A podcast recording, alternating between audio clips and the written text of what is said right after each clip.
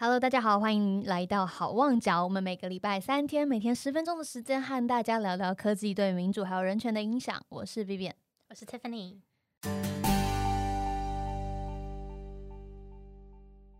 我呃，我们好像一直还没有跟大家解释好望角是什么意思。哦，对耶，都听到了。现在，呃，因为我们的英文 podcast 叫做 Hope in Crisis，所以就是有点像是危机中的一些希望在哪里。为什么当初想要叫 Hope in Crisis？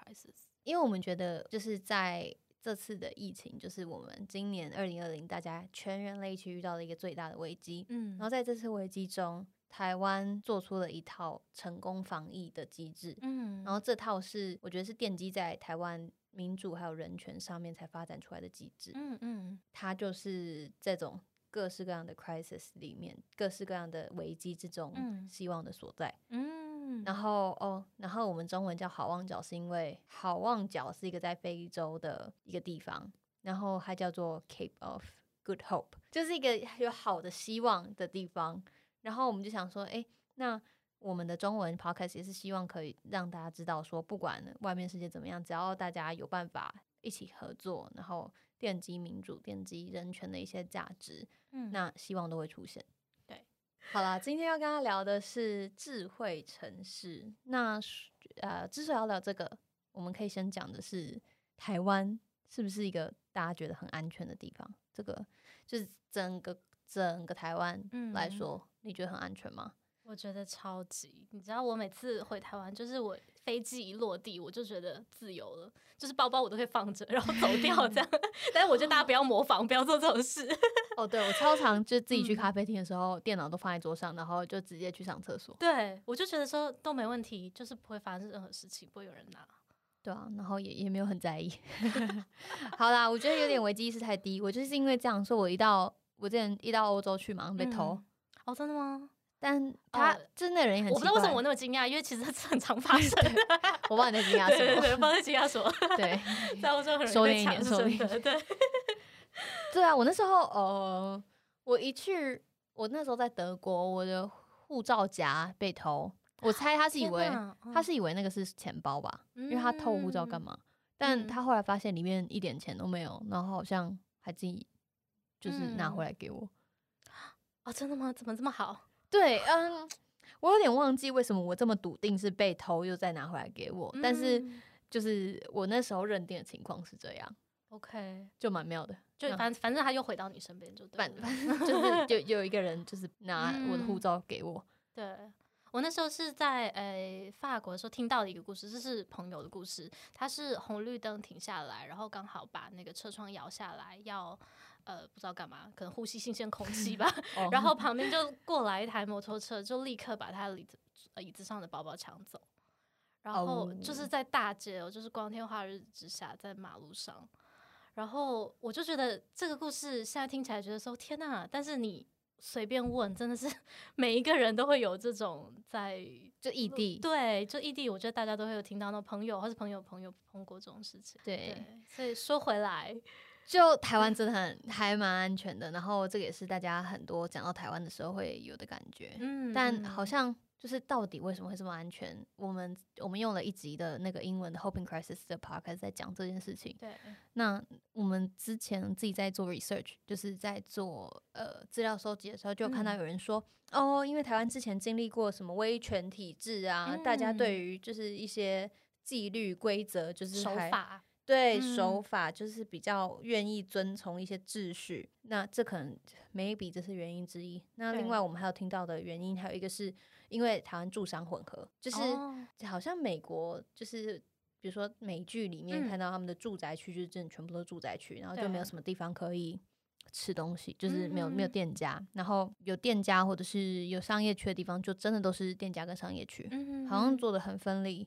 那因为这样子，所以商业区晚上就是整个会暗下来，或者是什么地方晚上就会真的都没有什么人，然后导致就是因为人流都不平均，嗯嗯，就是很容易让嗯一些地方就出现一些可以犯罪的空隙，对，嗯，然后这是这是我们呃做研究时候看到的原因之一。然后另外一个还有人说是哦，台湾的路灯嗯。的那个密集度很高，OK，然后还有另外一个是。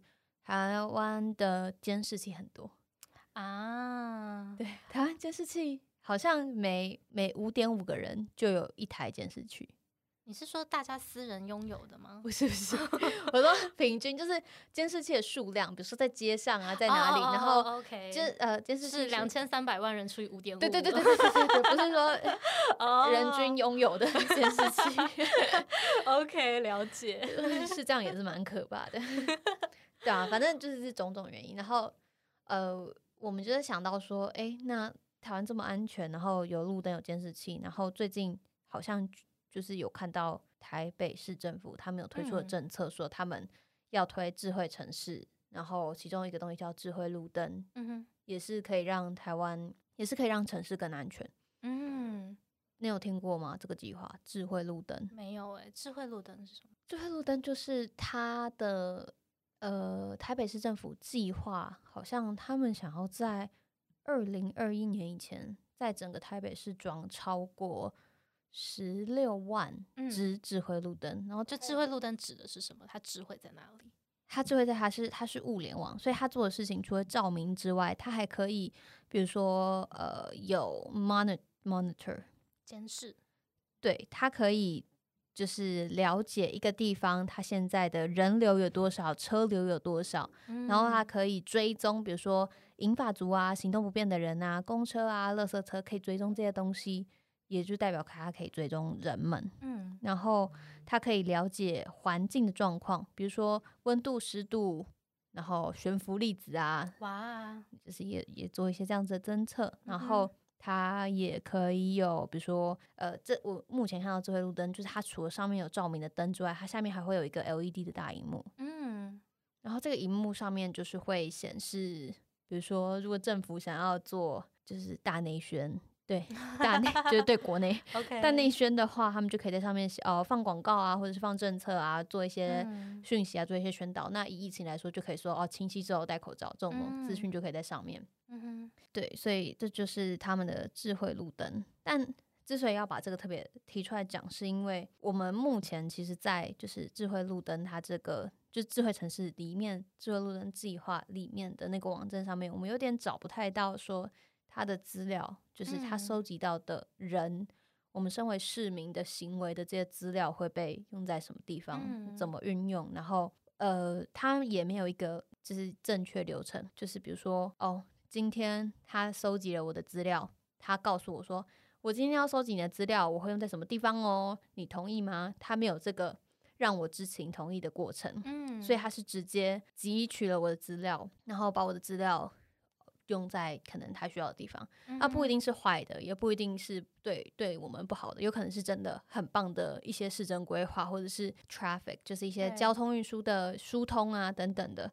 但是呃，就是在不知情的状况之下，总是会觉得，哎，这个东西功能这么多，但我却什么都不知道，有点像是一只待宰的小白兔。对，然后还有就是像我们的呃英文 podcast 里面人类有提到的，就是他家里附近公园有一个。类似的东西嘛，有个智，我记得是一个电视墙嘛，还是一个也是智慧路灯，他就把它包装成是一个哦，你可以上传啊，上传到你的 IG，然后他们有没有告诉你说到底是要做什么？但是就是截取了你的你的一些资讯，对资讯，他就呃，就是有点担心啦，就是用一些娱乐、有趣、好玩、观光这种名义来包装一个，就是其实有点像是截取你个人资讯，有点像监控的。这个行为让大家会有一点小小的担心，这件事情到底未来对我们的影响会是什么？嗯，那我记得呃，就有一些人权团体，他们在自己的声明之中就有写到说，他们其实觉得这样子的 IOT 物联网的发展，然后智慧路灯的这种系统，那它如果在大家不知道资料怎么被运用状况之下，其实它跟中国的那个社会信用制度的。那个体制就是相差无几，那偏偏我们身为一个以民主为号称的国家，那难道我们做的事情跟一个共产体制、一个独权专制的体制做的事情是差不多的吗？就是这这边就会打一个问号。对，因为我自己，我们刚刚有稍微聊到，就是我觉得我自己啦。针对这样子有监控或者是有侵犯隐私的疑虑的话，我觉得自己在一个民主民主国家的话，我会觉得相对安心，是因为我觉得。呃，我们有这个权利，人民有这个权利去要求政府公开这些资讯嘛？或者是甚至说，如果说我们不满意他决定要怎么公开，或是不满意他怎么样操作的话，我们其实是有权利去跟政府沟通，甚至说汰换政府嘛。但是在比方说其他集权国家，这个可能就是一个没有办法、没办法、没办法发生的事情。对，你想抗议也没有办法，你也只能就让他监控你。是是。对，但我就觉得哦，好，如果我们今天要以民主的这个就是要打这个旗帜的话，你要做到的事情就必须要就是明确的告知给，就是真的公开透明。对，我觉得在这个方面真的是会会还算是有待加强，就是可以再做的更好一点。嗯，对，因为他我在我看他就是人权团体的那个文章，然后也看到他说。就是很像中国信用体制，然后就开始查一些中国信用体制的资料，然后就看到说，哦，他们也是呃在路上会有一些摄影监视器，然后这些，然后路上也会一些大荧幕啊等等，然后上面就是不管是做政令宣导还是怎样，然后就看到一个新闻是，不知道是哪边有一个有一个大妈她要过马路，然后她就闯了红灯，她没有。就是走斑马线，然后就直接 J walking，就直接乱走。对。然后她乱走，一走到对面，就是对面的那个荧幕上面就直接秀出了她的个人资料跟照片。天哪，就 好可怕！我不知道这新闻啊。批斗这样子吗？呃，我我我并没有去验证这这个这则新闻它的来源什么的，但对我一切都没有验证，我只是跟告诉大家我看到这个东西，然后嗯，他有让我我觉得。呃，就就算他今天不是真的好了，那也是一个可能性嘛，就可以这样操作嘛。的确，它是一个可以被运用的方式。对啊，所以的确是会让人有一些担心在。那我们我们也觉得现在就是，比如说呃，科技产品越来越多，越来越多东西都是联网的。嗯嗯。那你在联网的状况，你可以远端的操控，那你的资料可以被收集。嗯。所以很多时候，呃，掌控权可能不是在。你自己手上，嗯，那这个地方就是必须要有非常完善的机制，嗯，才有办法避免在物联网状况下，就是侵犯到不管是个人的自主权或者是隐私权，嗯。